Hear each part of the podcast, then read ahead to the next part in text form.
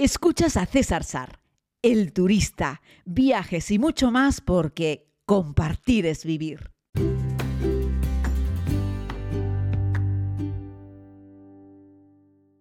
Muy buenos días a todos, querida comunidad. Bienvenidos a este tiempo de podcast. Vamos a hablar hoy sobre una jornada eh, marcada fundamentalmente por la religión budista tibetana.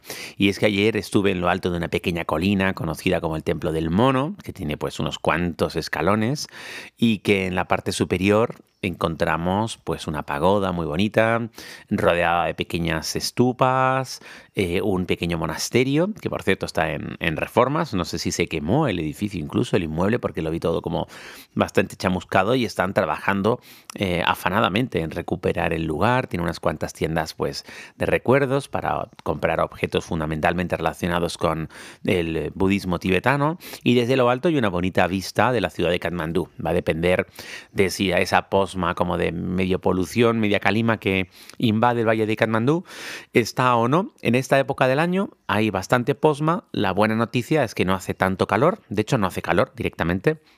No es como la vez que estuve en julio del 2017 filmando que casi muero del calor y del bochorno tan espectacular que hacía. En la subida, por eso se llama o se conoce popularmente como el Templo de los Monos, hay unos cuantos monos. Tened cuidado con esto porque son unos bichos que tienen bastante mal diente y de hecho yo me acerqué a hacer una foto, también es cierto que era una mamá con una cría, y la madre me enseñó los dientes, me miró con cara de si te acercas medio milímetro más voy a saltarte el cuello, y no quiero evidentemente que eso ocurra, así es que pues nada, eh, simplemente di un paso atrás y retrocedí. No, ya saben que los monos y yo en general no somos muy amigos. Y bueno, pues eso, esos monos andan por ahí correteando y están acostumbrados a que las personas que suben y bajan del templo pues les den algo de comer, por eso viven en esa zona.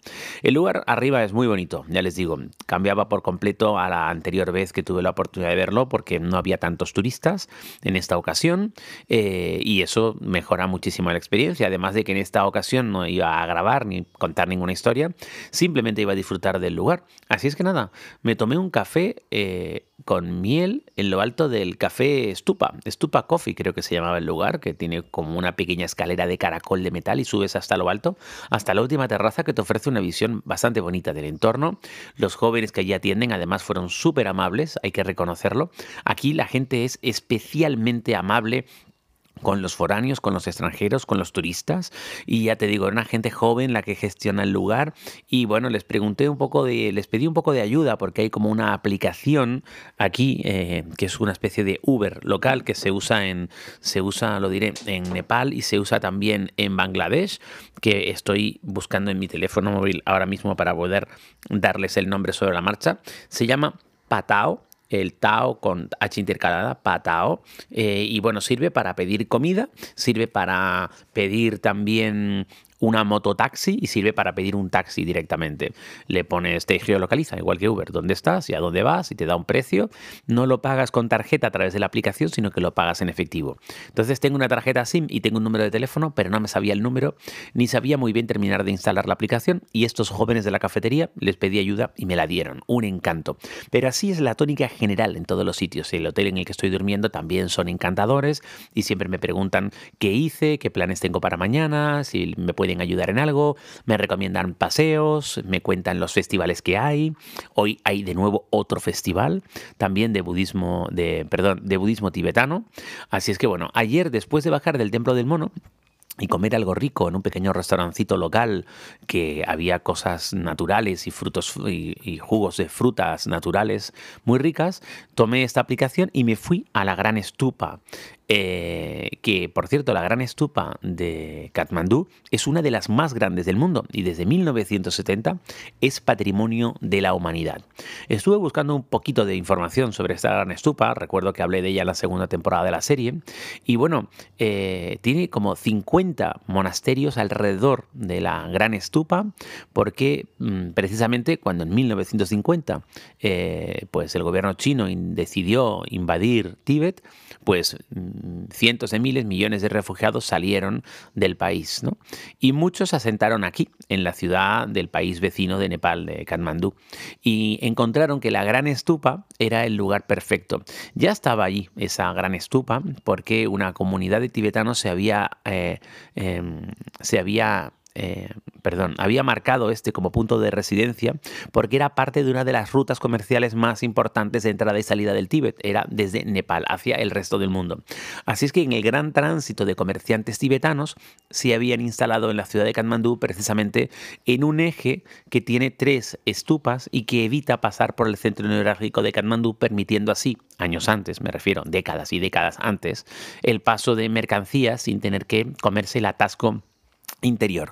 Así es que podríamos decir algo así como que la vía de circunvalación o media circunvalación de lo que tiene hoy en día Katmandú para poder bordear la ciudad por un lado, la crearon los comerciantes tibetanos hace ya muchos años precisamente para poder eh, fluir con sus mercancías. Y en ese punto encontramos hoy la que es una de las estupas más grandes del mundo, que también está relativamente cerca del aeropuerto, y donde después del gran éxodo de eh, tibetanos que salieron de su país despavoridos por la llegada del, del, ejército chino, colocaron su residencia junto a esta, y no solo ciudadanos sin más, sino monjes budistas tibetanos. De ahí que encontremos también casi 50 pequeños monasterios alrededor de esta gran estupa. Un lugar, desde mi punto de vista, mágico, cargado de muy buena energía. Ayer pude recorrerla en varias ocasiones, subí a lo alto de un café para tomar un, chocolate, bastante malo por cierto, pero las vistas eran espectaculares. Y luego continué el paseo esperando que se hiciese de noche para verla iluminada, que también es muy bonita iluminada. Y luego pues subí a otro restaurante a cenar también con vistas a la propia estupa. Esto en años anteriores al COVID era algo que se podía hacer, pero poco menos tenías que pelearte con algún otro turista por conseguir una mesa que mirase directamente a la estupa. Hoy en día la inmensa mayoría de los restaurantes están vacíos y encuentras mesa con vista a la estupa sin ningún problema. El número de turistas blancos occidentales que encontré ayer en la estupa se contaban con, las, mm, con los dedos de una mano y era increíble cuando en otros tiempos, evidentemente, este es uno de los lugares más visitados de todo Nepal por la inmensidad que tiene, la grandeza que tiene esta estupa. He notado, a diferencia del 2017, que fue mi anterior vez aquí, que ahora no se puede subir a la estupa. La estupa tiene como varias, varios niveles en los cuales se puede caminar para orar en el mismo sentido de las agujas del reloj. Ahora ese acceso a la, al segundo y al tercer nivel de la estupa está clausurado, no para turistas, sino para todo el mundo. La estupa está perfectamente pintadita de blanco y los ojitos eh, nepalíes, bueno, los ojitos budistas, perdón, los ojitos budistas tibetanos están también muy bien pintados. El lugar es mágico, precioso, rodeado de edificios como de cinco o seis plantas y en el rooftop de cada uno de ellos, pues lo que hay es una cafetería, un sitio donde poder sentarse a disfrutar de una vista realmente especial, diferente y mágica. La gran estupa de Kathmandú es un sitio que no me cansaré de visitar. Así es que bueno, eso es lo que les quería contar en el día de ayer. Un día para viajar sin prisa, ya ven, solamente dos visitas, una por la mañana y otra por la tarde. La de la mañana al Templo del Mono fui caminando directamente desde el centro de la ciudad, son como 40-45 minutos andando. De esta a la estupa, ahí así, pillé uno de esos taxis con la aplicación que les acabo de contar, 30 minutitos más o menos de vehículo y a disfrutar de toda la tarde allí, también sin prisa. Ahora pues me dirijo al Templo de las Monjas Budistas Tibetanas que yo grabé en la segunda temporada de la serie, que también será media horita en taxi, eh, y después pues espero ir al, casco histórico de Patán y también hoy tenemos una festividad, un festival de budismo tibetano que me dicen que incluye bailes y alguna ceremonia eh, que espero que sea visualmente muy entretenida. Pero eso si les parece se los contaré mañana cuando tenga la información. Un abrazo muy grande, espero que estén muy bien. Quien les habla al otro lado del micrófono en este podcast, agradecido que lo escuchen y muy feliz de disfrutar de Nepal.